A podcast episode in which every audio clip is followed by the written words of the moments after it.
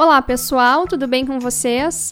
Meu nome é Ana Cláudia Capelari e esse é o episódio número 7 do Agro em 5 Minutos. E neste sétimo episódio, nós vamos falar sobre valor da produção agropecuária cai, Rio Grande do Sul volta a exportar frango para o Chile, plantio da soja o mais rápido da história do Brasil, exportações de vinho brasileiro crescem, começa a colheita de trigo no Rio Grande do Sul e exportação de soja é recorde para mês de outubro.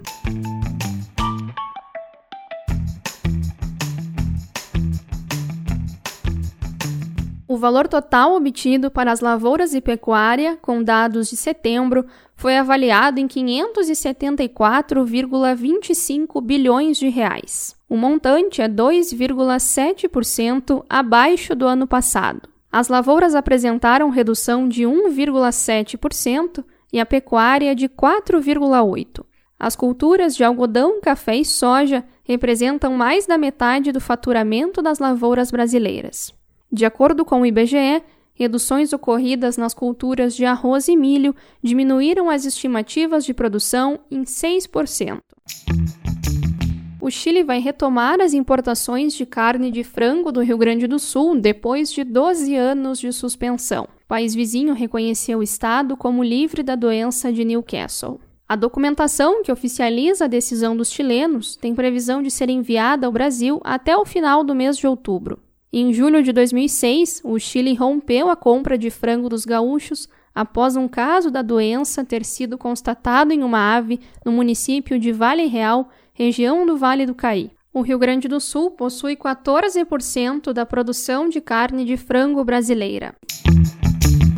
A colheita de trigo no Rio Grande do Sul já atinge 10% da área prevista. Segundo o informativo conjuntural da Emater, as produtividades estão em 2.900 quilos por hectare, com qualidade entre regular e boa. Nas culturas de verão, o plantio do milho avançou para 55% do previsto no estado. Na soja, a semeadura continua lenta em função das chuvas ocorridas mais ao norte do estado. Cerca de 60 mil hectares já foram plantados, principalmente nas Missões e no Noroeste.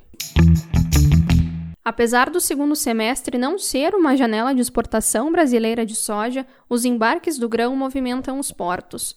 Segundo o CPEA, apenas nas duas primeiras semanas de outubro, o Brasil exportou mais de 2 milhões de toneladas de soja. Esse é o maior volume já enviado para o período, considerando os meses de outubro de anos anteriores.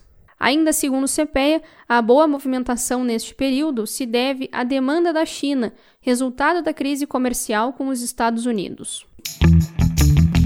As exportações de vinho brasileiro cresceram em 2018. Segundo o CPEA, entre janeiro e agosto deste ano, o Brasil exportou 2,8 milhões de litros da bebida. Isso representa um aumento de 53% em relação ao ano passado. Os principais destinos do vinho brasileiro são o Paraguai, Estados Unidos e Reino Unido.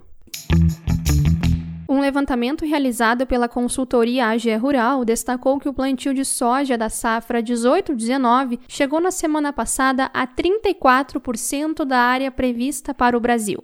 Segundo a consultoria, o ritmo de semeadura supera os 20% de um ano atrás. No balanço por estado, a consultoria relatou que o rápido avanço foi puxado por Mato Grosso, que saltou de 34% para 62%. No ano passado, o plantio estava em 27% no estado. Você ouviu o podcast Agro em 5 minutos. Apresentação de Ana Cláudia Capelari e produção de Vinícius Coimbra. Curta a nossa página no Facebook Agro em 5 minutos e nos siga no Instagram arroba Agro em 5 minutos. Até o próximo episódio. Tchau!